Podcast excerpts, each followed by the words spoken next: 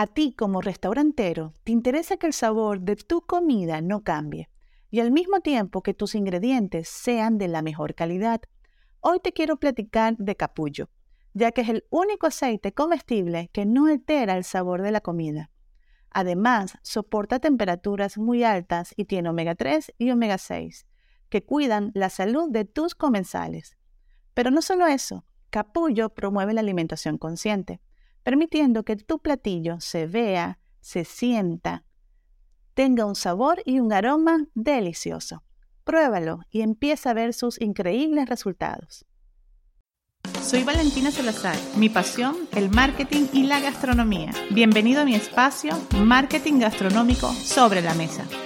La industria de restaurantes está entrando en una nueva etapa de cambios sin precedentes. Los avances de la web en el ámbito social y el aumento de uso de los dispositivos móviles han propiciado un enorme impacto en los restaurantes y negocios de comida, siendo uno de los sectores que más pueden beneficiarse de las redes sociales. Bienvenido a mi episodio número 19. Servicio de catering. Un negocio sector para emprendedores. Si necesitas conseguir clientes para tu empresa o negocio de catering, Internet puede ser una excelente y muy buena herramienta. Actualmente existen miles de personas buscando un proveedor de catering para sus eventos. ¿Te gustaría saber cómo llegar a ellos? Te vamos a compartir varios puntos para este tipo de proceso. Punto número uno, ¿por dónde empezar? El primer paso a seguir es tener un plan de marketing digital que te permita definir tus objetivos y cuáles son los pasos a seguir, es decir, las acciones que vas a realizar. La clave del éxito de un negocio reside en un plan de marketing bien desarrollado.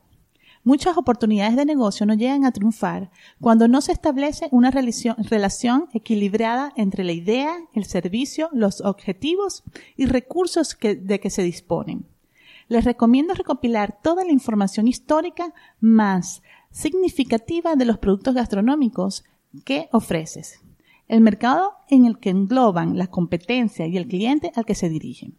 Tenemos que dejar claro dónde estamos y cómo hemos llegado a la situación actual. Punto número dos. Diseña una página web de tu empresa de catering.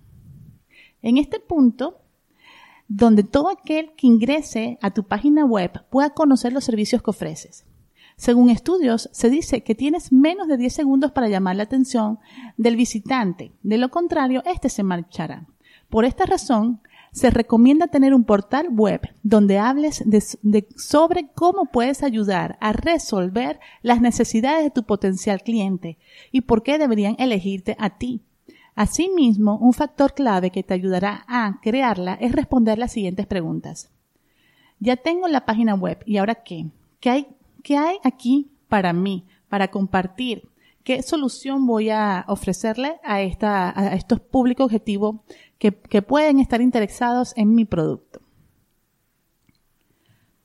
Siguiente punto. Identifica tu competencia. Es importante estar al día de todo lo que sucede en el mercado e ir actualizando tus conocimientos continuamente.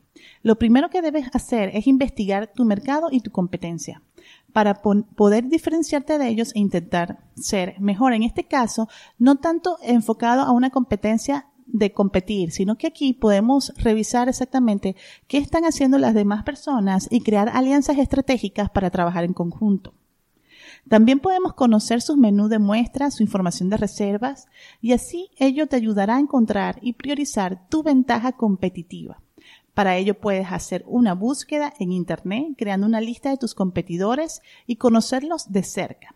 Puedes suscribirte a sus blogs, newsletters para conocer sus actuaciones y actualizaciones de sus productos. Siguiente punto. Hacer publicidad en Google AdWords para empresas de catering. La gran mayoría de las personas utilizamos Google para buscar prácticamente de todo, incluyendo los servicios de catering en nuestra localidad.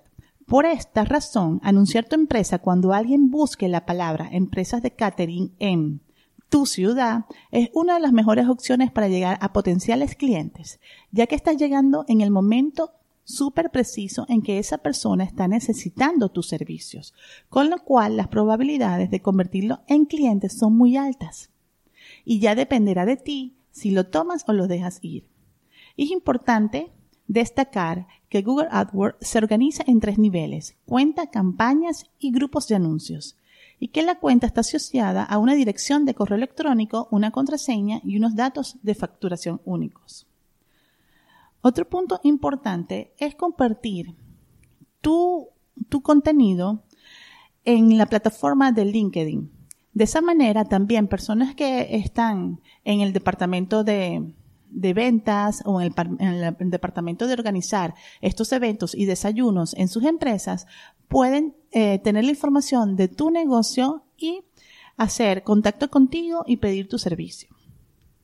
Otro punto importante es la publicidad en Facebook.